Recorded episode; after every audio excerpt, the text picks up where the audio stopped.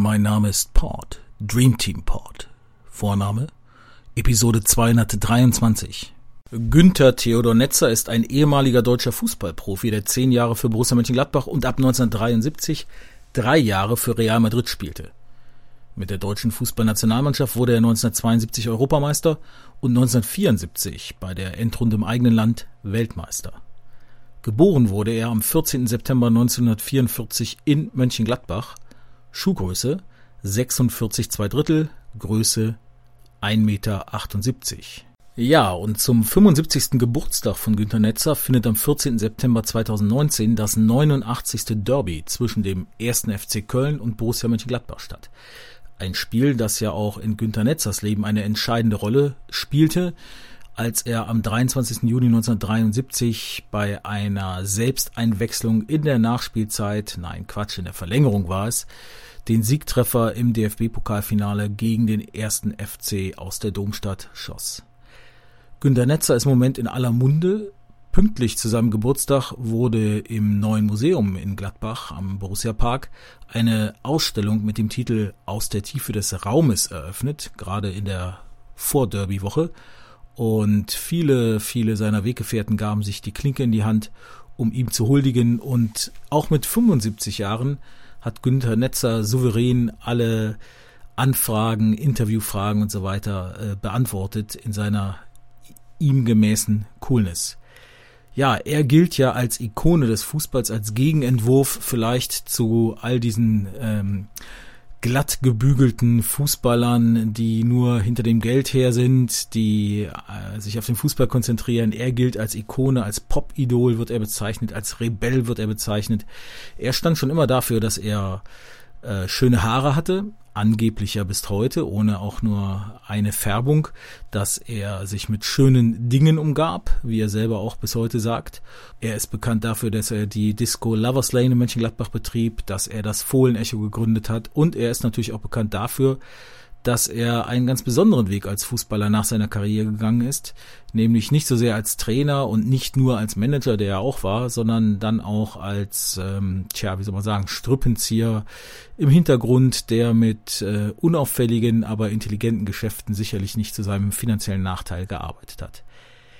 Wenn man sich umhört, in Gladbach, dann gilt Netzer wirklich äh, als der Held vielleicht in der jüngeren Clubgeschichte, also in der in den, in den letzten 50 Jahren. Und äh, man sollte aber nicht vergessen, dass er natürlich damals in einer funktionierenden Mannschaft tätig war, wie auch selber immer wieder betont, wo auch äh, Leute wie Haki Wimmer, ähm, die fußballerisch natürlich eher limitiert waren, oder Berti Vogts eine ganz wesentliche Arbeit für ihn im Mittelfeld als Regisseur machen konnten. Und ähnlich wie Marc-André Testegen kommt er aus Mönchengladbach und ähnlich wie Marc-André Testegen ging er zu einem Weltverein. Und vielleicht ist Testegen ja auch derjenige, der ihm mal ein wenig nachfolgen wird, wenn er denn als ähm, Nominierter für die Position des Welttorhüters äh, Nummer eins äh, auch nur äh, hinter Neuer als Zweiter in der Nationalmannschaft spielt. Und ähm, vielleicht kommt er irgendwann zurück und schafft es doch dann vielleicht im Alter von 30 oder so etwas mal an Neuer, der dann auf die 40 zugeht, vor, äh, vorbeizuziehen.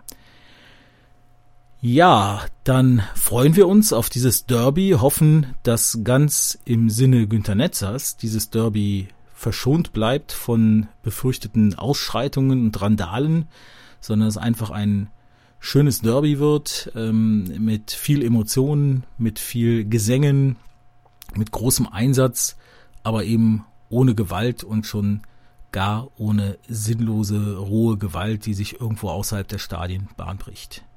Ich denke, das wäre wirklich im Sinne von Günther Theodor Netzer.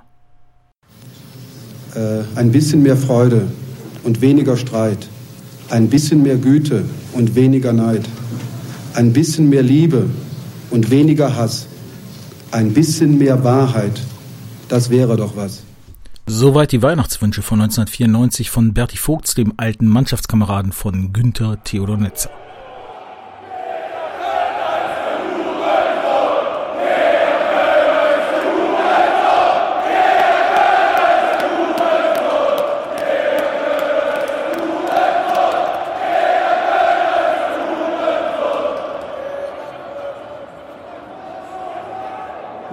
Ungefähr anderthalb Stunden vor Anpfiff. Äh, Gerade sind in der Südkurve einige sympathische Kölner eingelaufen und von Gladbach aus ne, schon, ist der Sonderzug schon gekommen, ziemlich pünktlich zum, zur Stadionöffnung um 13.30 Uhr. Jetzt ist es ungefähr 14 Uhr, schätze ich mal. Und ja, wir hatten eine gute Anreise mit unserem Bus. Die Leute aus dem Sonderzug oder aus Wuppertal oder wo auch immer sie herkamen, haben auch gesagt, es war eigentlich ganz okay alles. Ansonsten gibt es halt so die üblichen ähm, ja, Geschichten, Gerüchte, ich sag mal Scheißhausparolen rund um dieses Derby.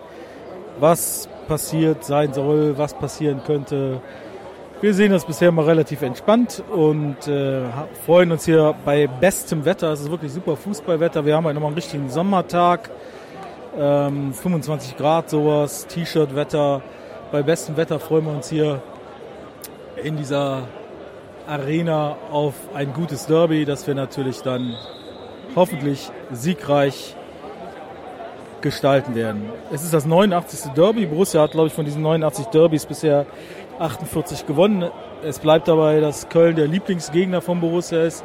Die Mannschaft, gegen die äh, sie am erfolgreichsten waren in der Bundesliga-Geschichte bisher. Und jetzt gibt es ja auch einige Spieler und auch den Trainer von Borussia, die dieses Derby so noch nicht miterlebt haben. Angeblich, das ist Teil der Medienerzählung rund um dieses Spiel, sind sie natürlich von den alten Kräften wie Janschke, Hermann oder anderen hier auch Jan Sommer eingenordet worden, was für eine Bedeutung dieses Derby für das Umfeld hat. Denn immerhin sind ja Köln und Gladbach auch nur so circa 45 Kilometer Luftlinie entfernt, was ja schon immer zu dieser Rivalität beiträgt. Dann hoffen wir, dass die unappetitlichen Komponenten heute äh, außen vor bleiben. Und wer sich kloppen will, kann das ja irgendwie nachts auf der Autobahn machen oder neben der Autobahn oder sonst wo. Das müsste ja heute nicht unbedingt beim Spiel sein. Zum sportlichen Borussia, ja, ist ja mit ähm, leichten Geburtsschmerzen in die Ära Rose gestartet. Ein Sieg, ein Unentschieden, eine Niederlage. RB Leipzig beim letzten Heimspiel auf jeden Fall noch zu stark für die Borussia. Köln hat nach zwei Niederlagen als Aufsteiger gegen Freiburg einen Sieg gelandet und hofft natürlich heute hier auch irgendwas mitnehmen zu können. Aber genauso auch die Borussia, die dann in wenigen Tagen am Donnerstag gegen den Wolfsberger AC in die Euroleague-Saison 2019-2020 starten wird. Und da wäre es natürlich von Nutzen, wenn man in diesem Spiel heute gegen den rheinischen Rivalen aus Köln gewinnen könnte und dann am nächsten Sonntag nach dem Spiel gegen den Wolfsberger AC gleich im Heimspiel gegen den anderen rheinischen Rivalen Düsseldorf nachlegen könnte. Wir lassen uns überraschen. Es kommen gerade äh, Spieler auf den Platz zu einer kleinen Besichtigung hier. Schiedsrichter wird unser Freund äh, Eitekin sein der hoffentlich heute zu seiner Bestform auflaufen wird und nicht unsinnige Videobeweise geben wird, wie seinerzeit in Freiburg beispielsweise. Ihr erinnert euch an diese Podcast-Episode. Dann bis später und gucken wir mal, wie die Stimmung sich hier so entwickelt.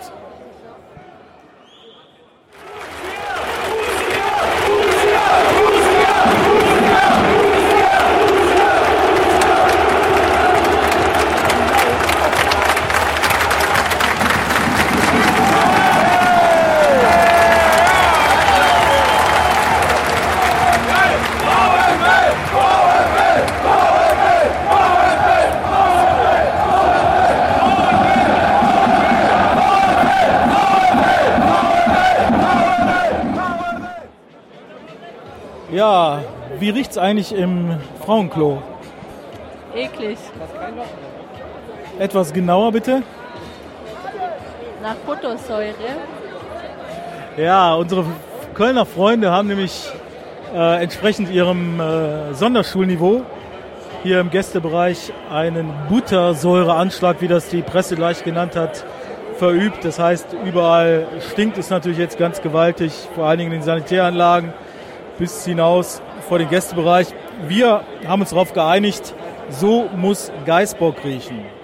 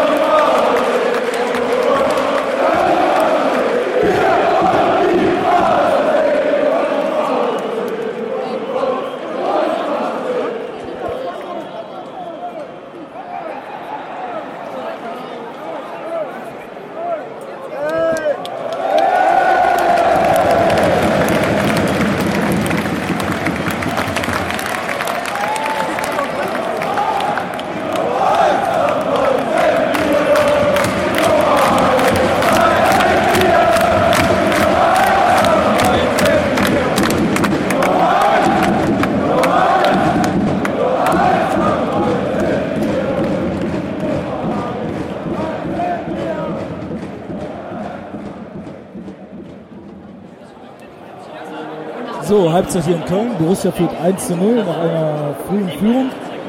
Hatte danach noch drei bis vier hochkarätige bis hundertprozentige Chancen.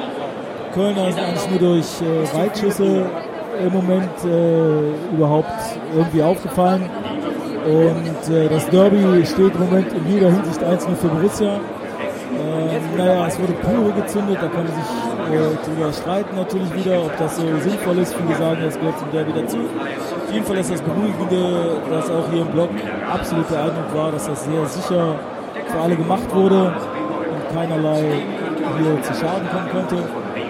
Das zweite war, dass dann auch, wie erwartet, äh, vielleicht auch wie befürchtet, die Boys-Fahne gezeigt wurde mit äh, einem kurzen Vorlauf und Countdown und auch ein kleines schönes Liedchen gesungen wurde, wie ihr hören konntet. Oh, wie ist das schön.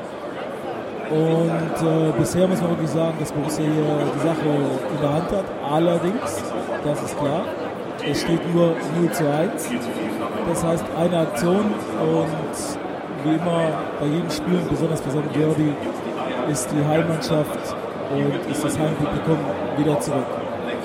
Nach wie vor bleibt zu hoffen, dass äh, dann diese zweite Halbzeit natürlich erfolgreich und gut absolviert wird und dass zum anderen natürlich auch später die Abfahrt wird. Nein, nein, nein, nein, nein, so geht das nicht. Achtung, Achtung, Fake News Alarm. Anders als von unserem Field Reporter, unserem Übereifrigen behauptet in der Halbzeitpause, wurde nicht die Fahne der Boys gezeigt, sondern eine Fake-Fahne, was die Sache fast noch schöner macht. Und auf der stand Toys Köln. Und dann war da noch die zweite Halbzeit mit guter Stimmung auf Gladbacher Seite, einem völlig krassen, sinnlosen Böllerwurf und einer wirklich beeindruckenden Schlussphase.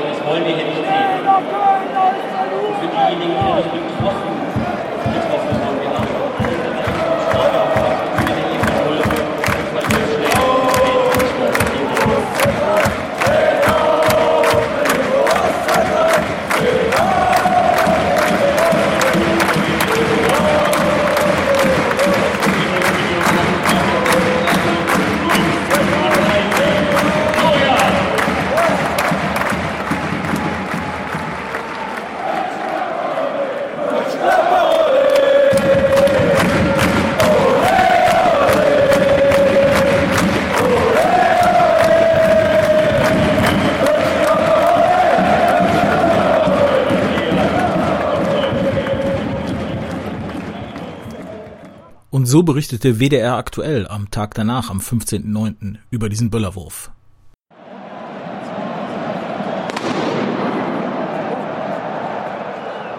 Im Moment ist Schweigen hier im Stadion, weil gerade ein riesiger Knaller hochgegangen ist. Wir sind alle zusammengezuckt.